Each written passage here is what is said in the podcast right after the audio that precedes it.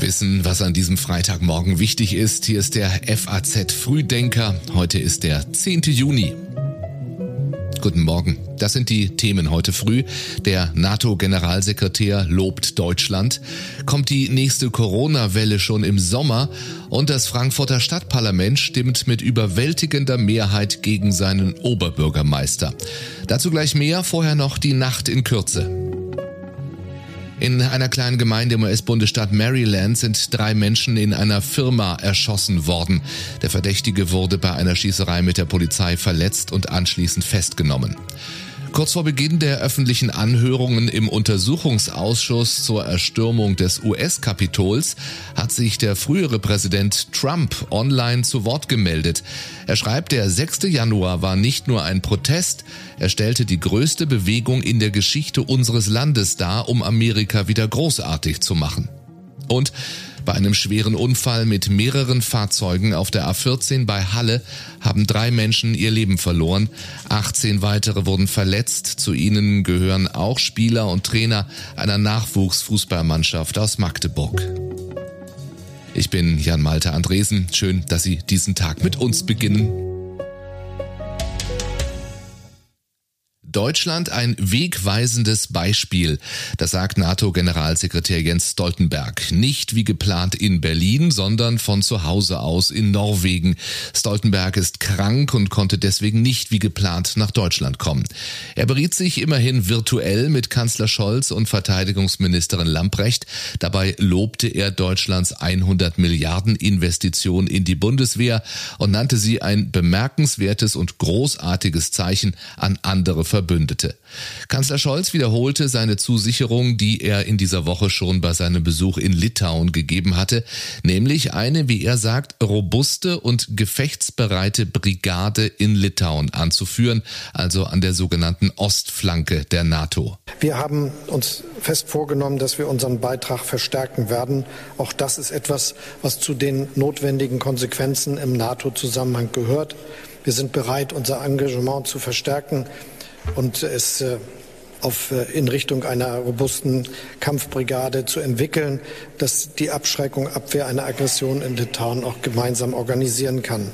Dazu haben wir entsprechend vor, miteinander zu arbeiten. Zur Größe des Verbands machte Scholz keine Angaben. Es könnten 3000 oder 5000 Soldaten sein. Derzeit sind dort 1600 Soldaten stationiert, darunter 1000 Deutsche.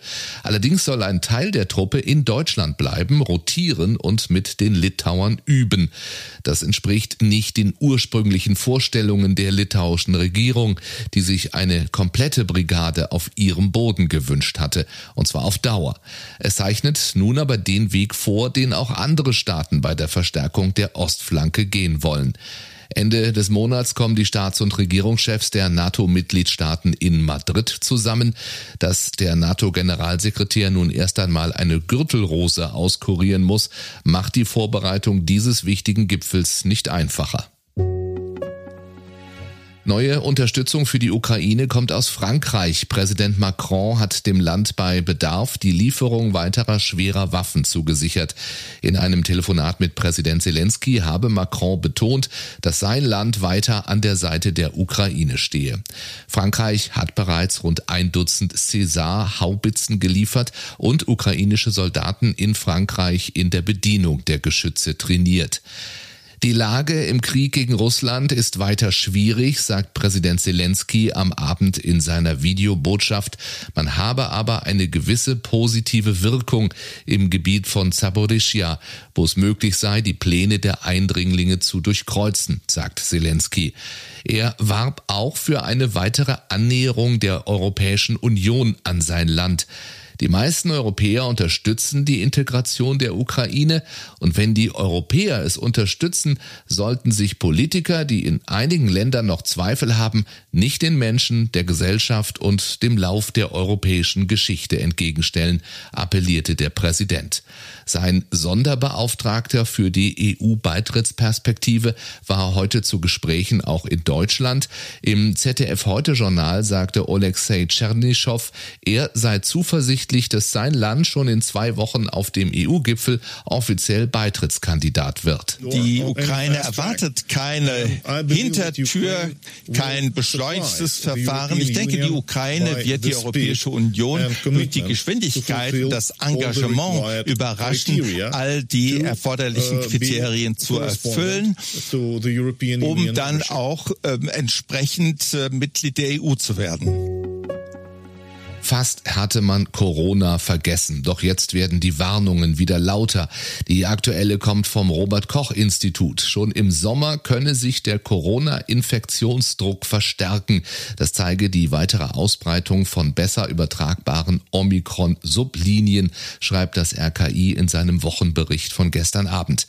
BA5 hat demnach in einer Stichprobe von vorletzter Woche einen Anteil von 10 Prozent. Damit setze sich die Verdopplung von Woche zu Woche fort.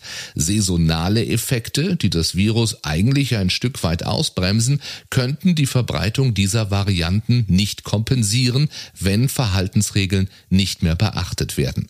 Bei der Lage in den Krankenhäusern ist bisher nicht von einer Trendumkehr die Rede. Die Belastung der Kapazitäten des Gesundheitsversorgungssystems geht demnach weiter zurück. Erst vorgestern hatte der Corona-Expertenrat der Bundesregierung eine, Zitat, vorausschauende Vorbereitung mit kurzen Reaktionszeiten für wieder steigende Fallzahlen gefordert. Aber auch das Gesundheitssystem zu stärken. Der Intensivmediziner Christian Karaganidis. Es geht auch darum, Folgeschäden zu verhindern. Und das sind insbesondere auch nicht ganz wenige Long- und Post-Covid-Fälle, die wir in Deutschland haben, die uns sicherlich noch über Jahre hinaus beschäftigen wollen. Und die Strategie, die wir haben, die muss auch darauf abziehen, dass wir möglichst wenig Langzeitfolgeschäden dieser Erkrankung haben.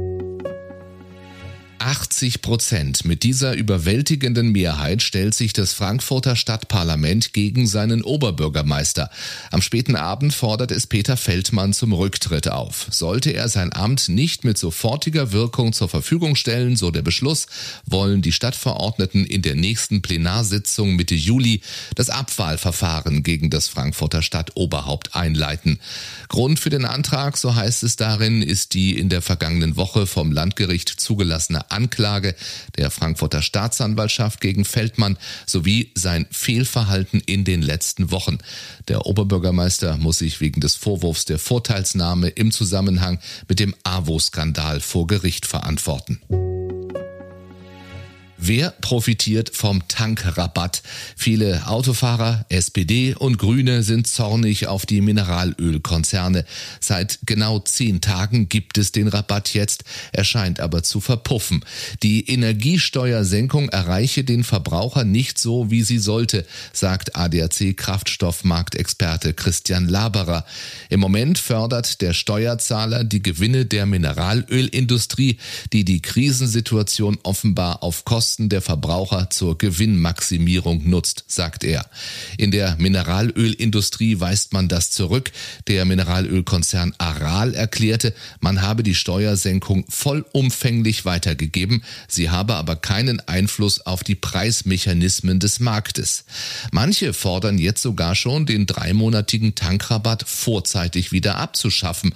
Auch der Autoexperte Ferdinand Dudenhöfer wäre dafür. Ich denke, das wäre keine äh, schlechte Aktion, denn es kostet sehr viel Steuergeld zu sagen, ab nächsten Monat machen wir Schluss mit dieser Geschichte, wir stellen es ein. Das Gleiche sollte man auch übrigens beim 9-Euro-Ticket überlegen, denn das Chaos, das derzeit in der Bahn existiert, das schreckt Kunden ab und führt eher dazu, dass man in der Zukunft die Bahn nicht nehmen wird. Das war's von uns für heute. Mehr zu diesen Themen lesen Sie auf faz.net. Dazu natürlich alles andere, was heute wichtig ist. Die Links finden Sie wie immer in unseren Show Notes. Ich wünsche Ihnen einen angenehmen Freitag, ein hoffentlich erholsames Wochenende. Am Montag sind wir zurück mit dem FAZ Frühdenker, immer morgens um sechs auf faz.net und dort, wo Sie Ihre Podcasts empfangen. Machen Sie es gut.